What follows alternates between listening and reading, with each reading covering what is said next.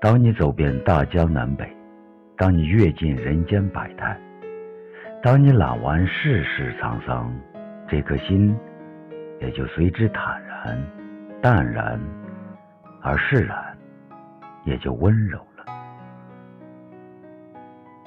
旅行令人变得温柔。在飞机上能够使我静心的阅读。毕淑敏说：“旅行让我更愿意接纳世界的不同。”他已经走过了八十多个国家。他去南极旅行，遇到了一位船长，是新西兰人。船长在新西兰有非常好的收入。他说：“久久的蜗居。”容易使我的视野狭小，胸怀逼仄，泪力减弱，肺阔扁平。毕淑敏认为，旅游要做的三点：第一，要做功课；第二，在旅行之前，把衣食住行尽量的安排妥帖；第三，旅行之后应该有一个美丽的尾。也就是说，在尘埃落定之后，再去寻找一些资料，将所到之处的特点与历史更深入的加以了解，从自己所见所闻中汲取更多的营养。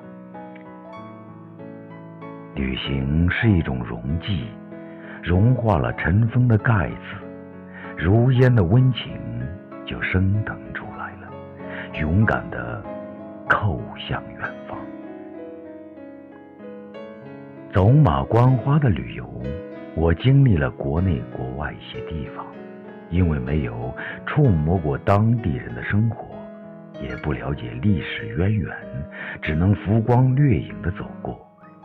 但带给我不同的感动，就像画面的美，不是用相机或者语言能够描述出。旅行的意义是生命的呼唤与灵魂的对话，内心有一种敬畏和朝圣，更有敬慕与怀念。世界如此大，新奇的感觉美妙无比。无论旅行地方是富足还是贫穷，我都能够从中汲取一种力量。对曾经的负累释放，甚至尽释前嫌，心里升起的是温柔的爱与感恩，对造物者，对身边的人。读万卷书，行万里路。当你准备出发的时候，其实你就开始邂逅了，邂逅另一个自己，一个完全放下来。